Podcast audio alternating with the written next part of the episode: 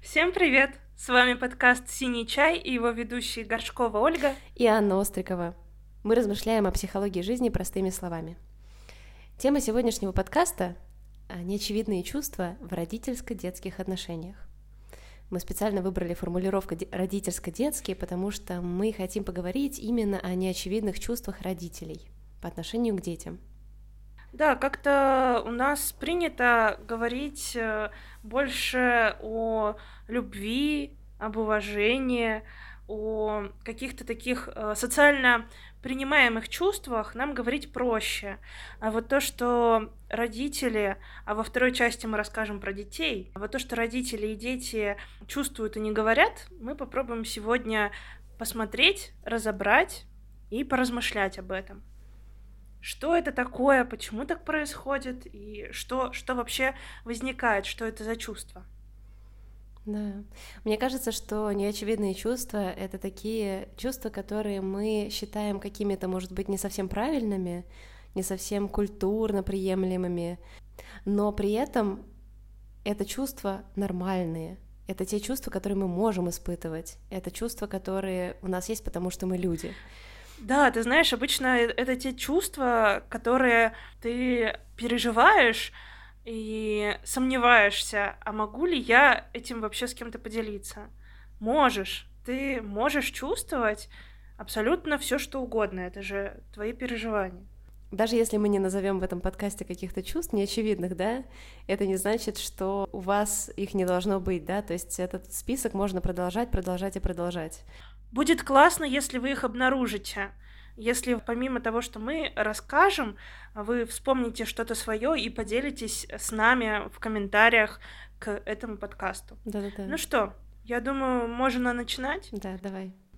Ты знаешь, я хочу начать с первого, самого главного чувства в родительско-детских отношениях — это любовь. Угу.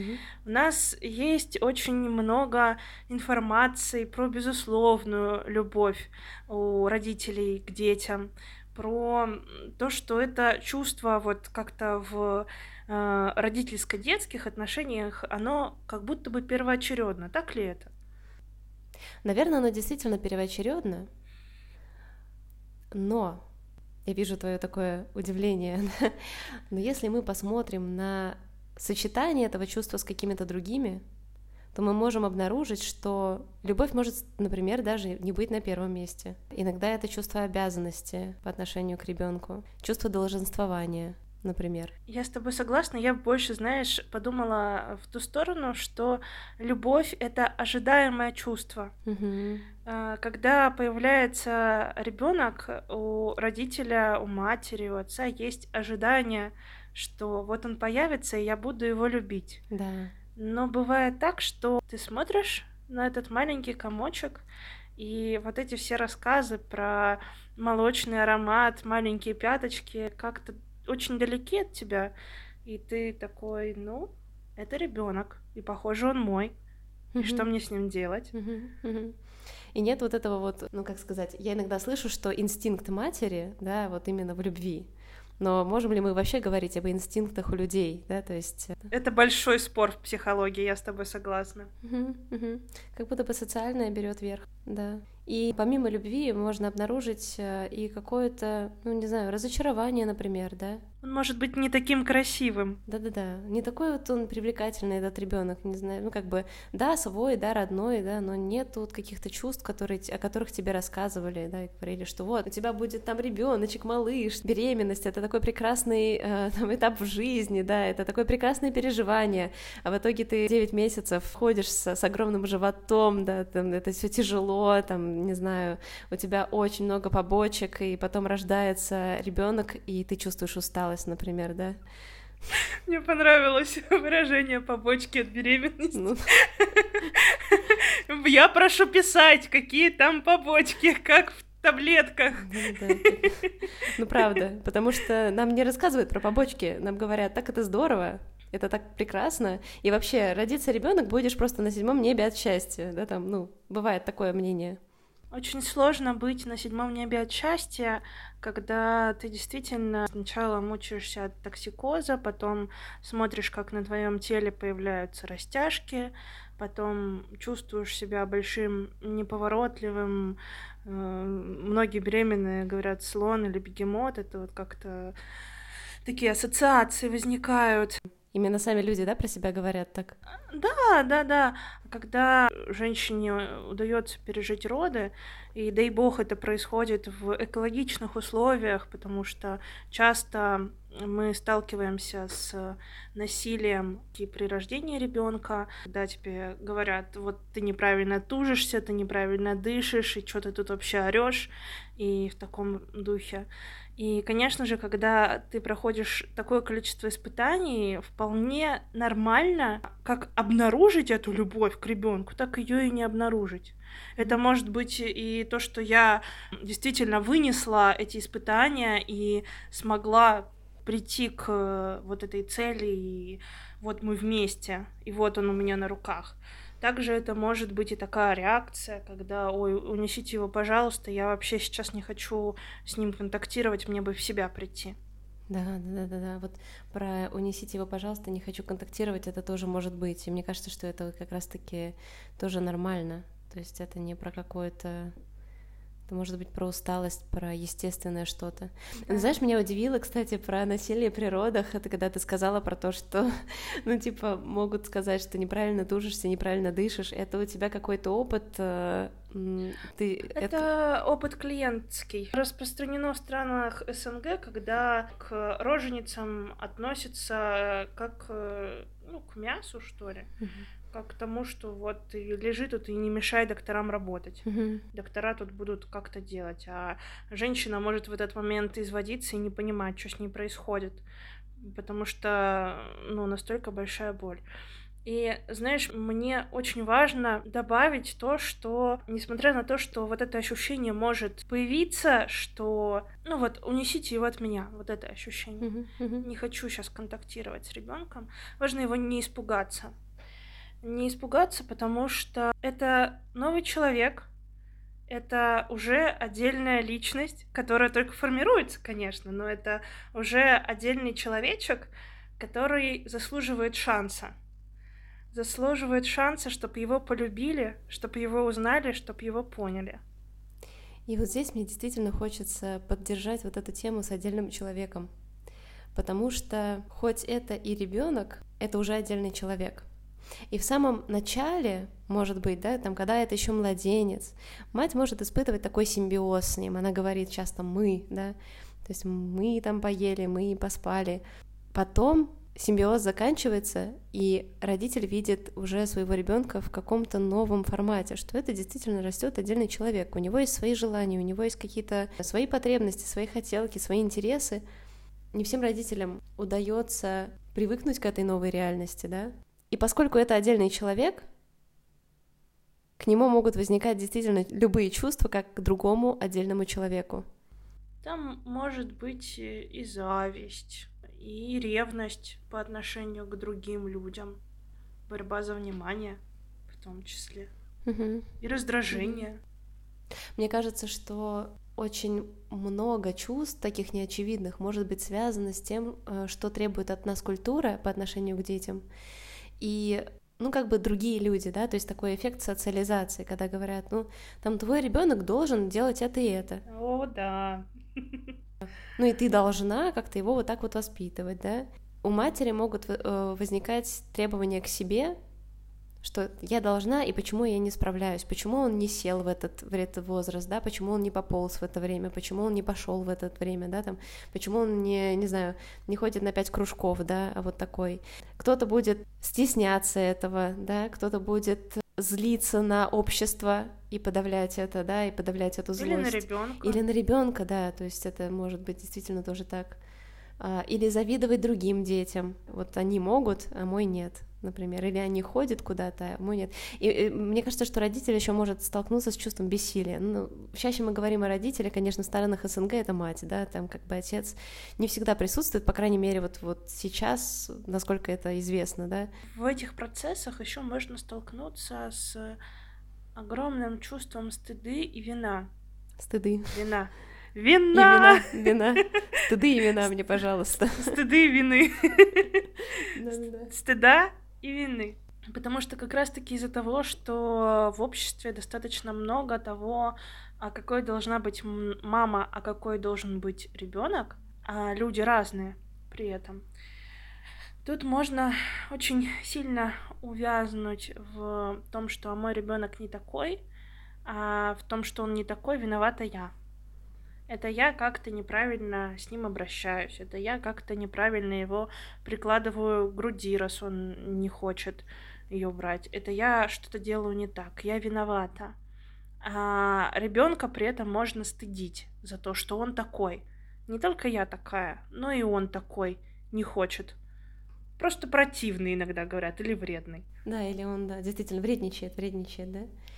Я вот подумала, что вот это вот ощущение какой-то ответственности за все, да, это тоже некоторое последствие культуры, да, потому что нам как-то внушают, вот насколько я, не знаю, я родилась в таком контексте и выросла, мне кажется, ты тоже, да, отношение такое эйджистское, да, то есть неуважительное к возрасту, что дети это, ну, такие недоумки маленькие, да, они как бы, их надо научить, они ничего не знают, нужно им рассказывать обо всем, да, то есть они вот такие вот, не знаю, как будто такое некоторое осуждающее, да, вот или, например, если мы возьмем фразы, там, почему ты ведешь себя как ребенок, да, вот это вот, ну, детское поведение, инфантил, да, то есть а, сам контекст детства, он окрашивается осуж... осуждающим таким тоном, и мне кажется, что в этом плане матери то, тоже вот у меня такое размышление, да, что мать может брать на себя, поскольку он там ребенок, да, ничего он не может, ничего не знает, я должна все ему рассказать, э, за него сделать, да, возникает, может быть, как раз-таки чувство ответственности, да, за это, то есть намного больше, чем могло бы быть, да. Вот у меня такая мысль появилась.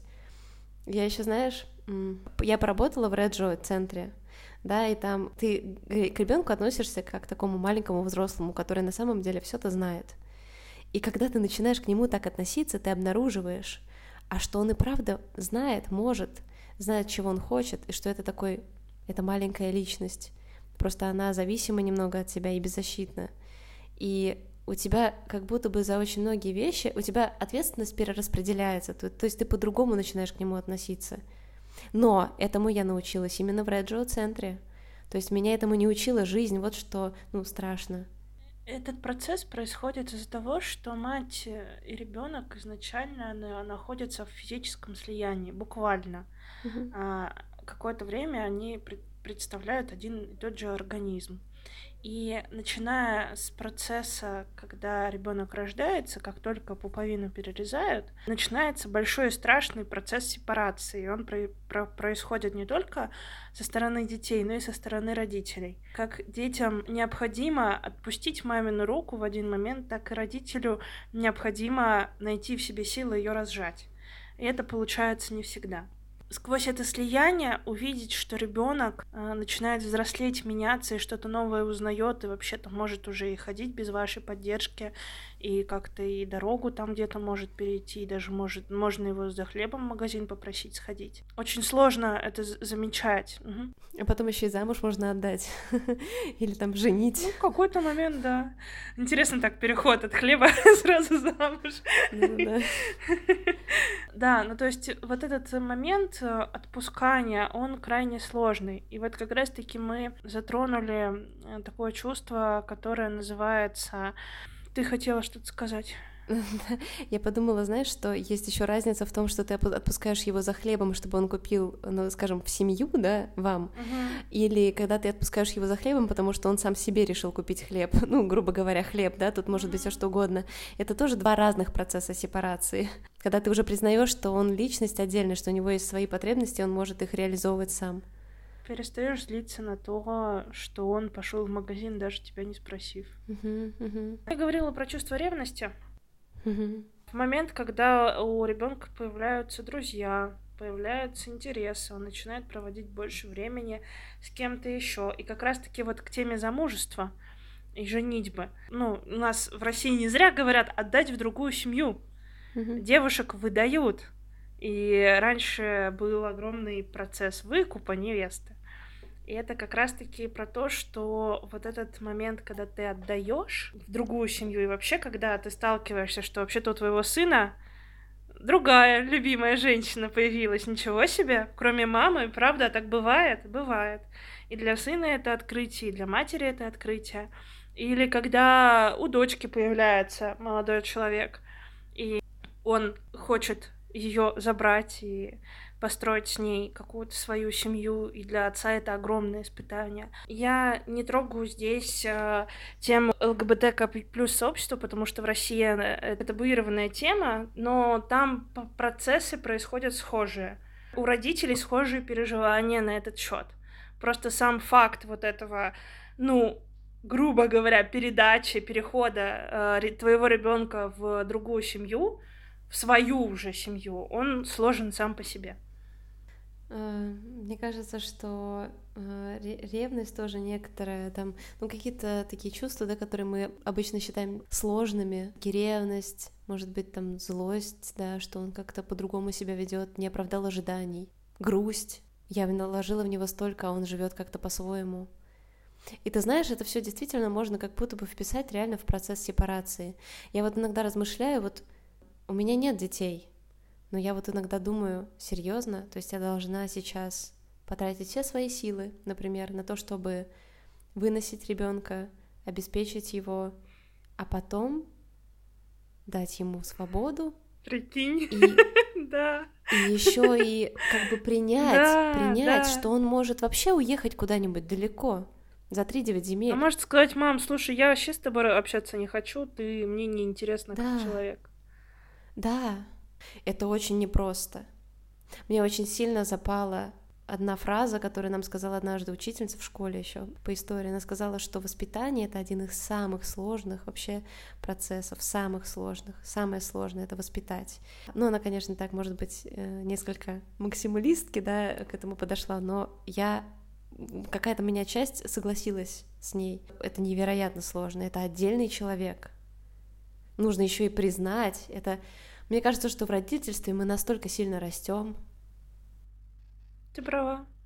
Иногда это э, может сопровождаться какими-то родительством, может быть разным, да, и некоторые э, люди, э, как бы сами того, может быть, не осознавая, рожают детей, отдельных людей для себя, да, что ли. То есть вот я воспитаю его, он будет мне там помогать, и вообще в старости будет со мной ухаживать. Дочка-помощница растет. Я ненавижу эту фразу всем, всей душой. Вот помощницу себе растишь. Сука! Я прошу прощения, я очень злюсь на эту фразу. Да-да-да, ну такое функциональное отношение, да, как бы к ребенку. Как будто бы как будто бы надо оправдать этот вклад. Да-да-да. Это огромная проблема, потому что у нас, э, у многих детей из стран СНГ есть вот это чувство, что ты в какой-то момент берешь в долг у родителей, а потом как тварь последняя пытаешься его отдать, mm-hmm. и можешь на это положить всю свою гребаную жизнь. Mm-hmm. Для меня это болезненный вопрос, потому что я очень отчетливо помню а, одну из встреч со своим психотерапевтом, когда она меня спросила, когда вы успели у родителей взять в долг. Uh-huh, uh-huh. Я, а я поняла, что я вообще никогда этого не просила. Uh-huh. Оно просто как-то само, у меня, у меня как-то появился над головой счетчик. Uh-huh, uh-huh. А потом я поняла, что, ну, вообще-то этого счетчика не должно быть. И как раз-таки вот э, к тому, что ты говорила, мы даем своим детям что-то, вкладываемся в них не для того, чтобы они нам это отдали, вернули или принесли стакан воды. Нет, не для этого мы им отдаем, чтобы они это дальше несли в мир, как-то себя реализовывали, отдавали что-то уже своим детям или своим проектам или еще чему-нибудь. То есть этот вклад не круговой, как в партнерских отношениях, ты мне и тебе. Он такой линейный. Если бы этот вклад был зацикленным, то детей бы у наших детей не было. Конечно, безусловно. То есть если, если дети должны возвращать родителям, ну да, то получается, что как они отдадут что-то своим Конечно. детям? Я при этом, ну, не говорю, что здесь нет такой мысли, да, надо, наверное, пояснить, что вот отдал, все, теперь там твой ребенок вообще навсегда свободный, и пусть делает, что хочет.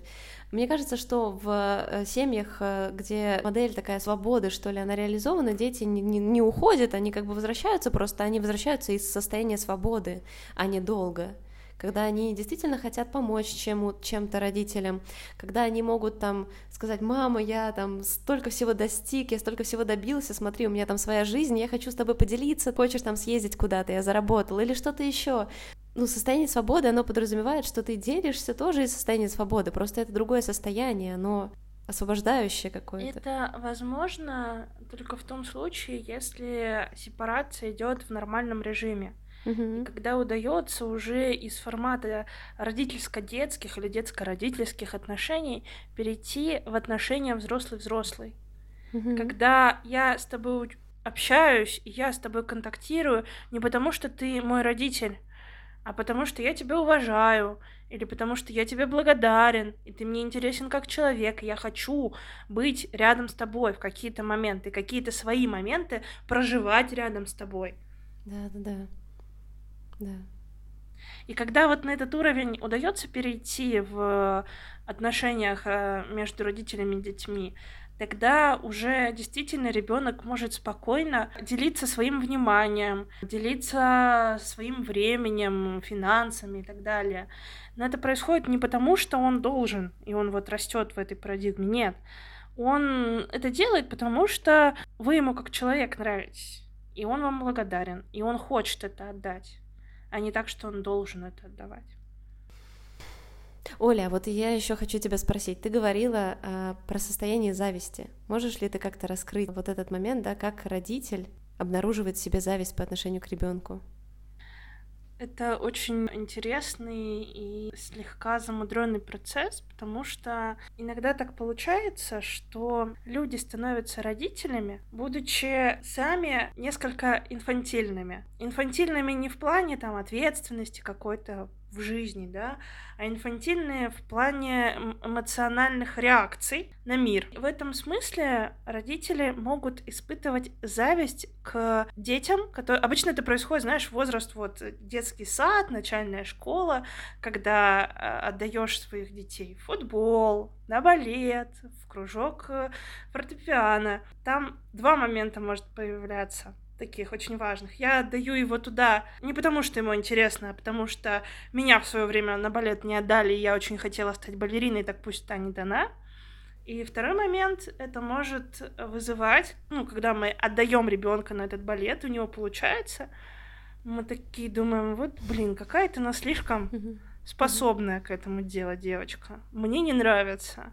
И здесь появляется как раз-таки помимо зависти появляется еще и злость что как-то слишком хорошо танцует, или там слишком хорошо она пишет и читает стихи. И тогда вот эта нарциссическая родительская часть просыпается, которая говорит, а вот я в твои годы сочинение писала на пять с плюсом, а вот я в твои годы выступала уже на сцене, а вот я в твои... И, ну и так далее. И вот здесь вот, вот это вот, а вот я в твои годы, это как раз-таки про зависть, что у тебя, черт возьми, хорошо получается. Mm-hmm и я бы тоже хотела также получать столько же внимания, сколько и ты. Но я тогда не смогла себя реализовать. Поэтому я тебя отдала на этот кружок, но при этом я буду тебя тыкать в то, что у тебя не, не так хорошо получается, как это могло получиться uh-huh, у меня. Uh-huh. Да, мне кажется, что, знаешь, вот э, только ли инфа- инфантильность некоторая, да, влияет на это. Мне кажется, что тут очень много разных вообще эмоций может быть, и мне кажется, что вот состояние зависти, оно может промелькнуть у любого родителя по отношению к ребенку. То есть, типа, блин, он смог, а я нет. Конечно. При этом, мне кажется, что, может быть, в некоторых моментах это действительно может стать таким ключевым и определяющим, да, бессознательным чувством, которое уже э, вызывает некоторые реакции. Как раз вот ты привела одну из реакций, да, например, там, вот, а я в твои годы, или, или какое-то, может быть, ограничение, там, ты туда не пойдешь, не будешь краситься, не будешь там, не да, знаю, что-то еще, да. будешь сидеть дома и вообще делать это, ты наказан там. да, не всегда будут причины какие-нибудь адекватные, да, ситуации.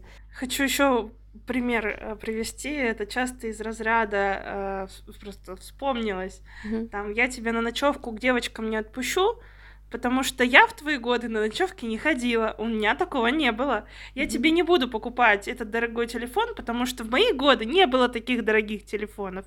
И это тоже про зависть. Слушай, а про зависть ли это? Не про злость. Мне кажется, еще это может быть э, таким состоянием страха.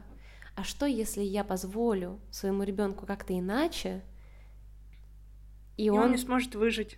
Да, да, я вот сейчас очень с тобой согласна. В глобальном смысле это так, да, но э, обычно так, может быть, и родители не думают, да, они, может быть, думают о том, что, а вдруг он испортится, а вдруг он от этого станет каким-то не таким неправильным, да, или ненормальным. Вот я ему позволю что-то сверх нашей нормы, и он, ну, как бы станет, грубо говоря, таким другим каким-то ненормальным. Тоже, может быть, страх некоторый. Очень важное чувство про то, что отчасти вот эта позиция, что мне хочется, чтобы он был как я, она как раз-таки исходит из вот этого базового, что я смог выжить с таким mm-hmm. опытом. Почему mm-hmm. часто там для детей оставляют рабочее место? До сих пор оставляют, mm-hmm. кресло греют. Mm-hmm. А, потому что я на этой работе зарабатывал достаточное количество денег, чтобы построить семью и выжить. Да, и он тоже да. сможет. Да, да. А ребенок может этого не хотеть. Так, по секрету. Да. Это такой обоюдный процесс. И, и взрослым сложно иногда отпускать э, детей в новую жизнь и новый опыт им давать. И детям сложно приобретать новый опыт и как бы отщепляться, что ли, от норм, которые приняты в семье. И вот тут Правда? Э, хочется сказать э, о том, что наверное, самое непростое в родительско-детских отношениях — это уметь быть рядом вот в этой боли, вот, это, вот в этом болезненном процессе перехода на разные стадии. И э, до определенного возраста ощущать свою родительскую позицию, что если мне страшно, то с ребенком там вообще ужас ужасный. И если я испугаюсь, у, у ребенка там тоже катарсис произойдет. Это не значит, что не надо родителям пугаться. Это значит, что э, вот немножечко большую часть на себя в этих отношениях все-таки брать важно для ребенка.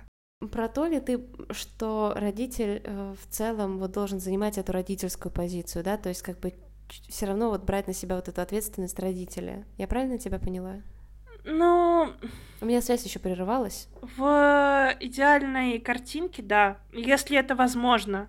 Если у родителя есть силы быть родителем, то да. Угу.